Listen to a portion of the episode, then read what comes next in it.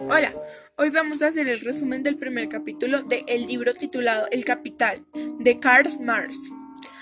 Capítulo 1. Las mercancías. Las mercancías vienen al mundo revistiendo forma de valor, uso o cuerpos de mercancía. Por ejemplo, hierro, lienzo, trigo, entre otras. N es esta su prosaica forma natural, sin embargo, solo son mercancías debido a su dualidad, a que son objetos de uso y simultáneamente portadores de valor. Solo se representan como mercancías, por ende, o solo poseen forma de mercancías en la medida en la que tienen una forma doble, la natural y la de valor. La más simple relación de valor es obviamente la que existe entre una mercancía y otra mercancía, determinada especies diferentes, sea cual sea, la relación de valor entre dos mercancías, pues proporciona la expresión más simple de forma de valor de una mercancía. A. Forma simple o singular de valor. X mercancía A es igual y Y mercancía B, o bien X mercancía A vale y mercancía B. Esto sería 20 varas de lienzo equivalen a una chaqueta, o bien 20 varas de lienzo valen una chaqueta. Un consejo es que los dos polos de expresión del valor de la forma relativa y el valor del equivalente siempre son un poco diferentes. El secreto de toda forma de valor ya se oculto bajo esta simple forma de valor. Es su análisis, pues es el que representa la verdadera dificultad. Las dos mercancías heterogéneas A y B, en nuestro ejemplo el lienzo y la chaqueta, desempeñan aquí obviamente dos papeles diferentes. El lienzo expresa su valor en la chaqueta y la chaqueta hace las veces de material para dicha expresión de valor. A la primera mercancía le corresponde un papel activo, a la segunda uno pasivo. El valor de la primera mercancía queda representado como valor relativo, o sea que reviste una forma relativa de valor.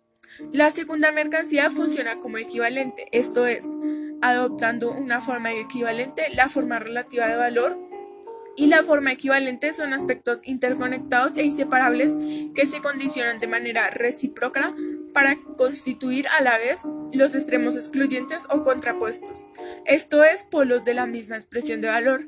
Se reparten siempre entre distintas mercancías que la expresión del valor pone en interrelación. El valor del lienzo, como vemos, se puede expresar relativamente, es decir, en otra mercancía. La forma relativa del lienzo supone pues que otra mercancía cualquiera le contrapaga bajo la forma del equivalente. Por lo demás, es otra mercancía que hace las veces del equivalente no puede revestir el mismo tiempo de la forma relativa de valor. Ella no expresa su propia forma de valor, se reduce a proporcionar material para la expresión de valor de otra mercancía. A. Contenido de forma relativa de valor.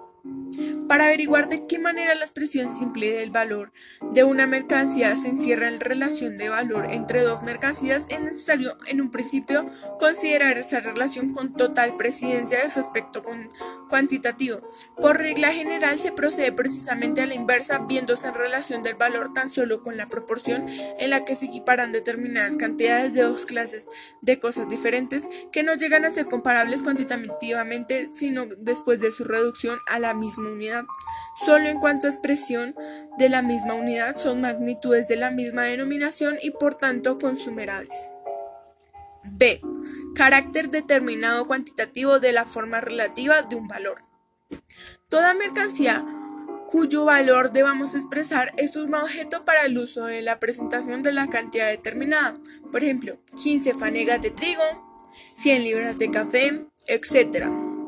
Esta cantidad de una mercancía contiene determinadas cantidades de trabajo humano, la forma de valor, pues no solo se tiene que expresar en un valor general, sino en un valor de magnitud y uno cuántico. El valor del lienzo varía manteniéndose constantemente al valor de la chaqueta, sino que se duplica el tiempo de trabajo necesario de la producción del lienzo debido, por ejemplo, al progresivo agotamiento de los suelos destinados a cultivar el lino. Esto duplicaría su valor. El valor del lienzo permanece constantemente, pero varía el de la chaqueta. En estas circunstancias, si el tiempo de trabajo necesario para la producción de la chaqueta se duplica, por ejemplo, debido a una mala zafra lanera, en vez de 200 varas de lino, que equivaldría a una chaqueta, tendríamos 20 varas de lienzo igual a 112 chaquetas. Si en cambio el valor de la chaqueta baja a la mitad, entonces sería 20 varas de lienzo igual igual a 2 chaquetas. Por consiguiente, manteniéndose inalterado el valor de la mercancía A, en su valor relativo expresándose en la mercancía B, aumentando y disminuyendo la relación inversa del cambio del valor de B. Lo que nos quiere expresar acá Karl Marx es que el precio o el valor relativo de una mercancía A tendría mucho que ver en el, expresarse en la mercancía B, que aumentaría o disminuiría el valor de la mercancía B si el de la aumenta o es alterado. Entonces, eso era el primer capítulo. Este es el resumen del primer capítulo del libro y espero les guste.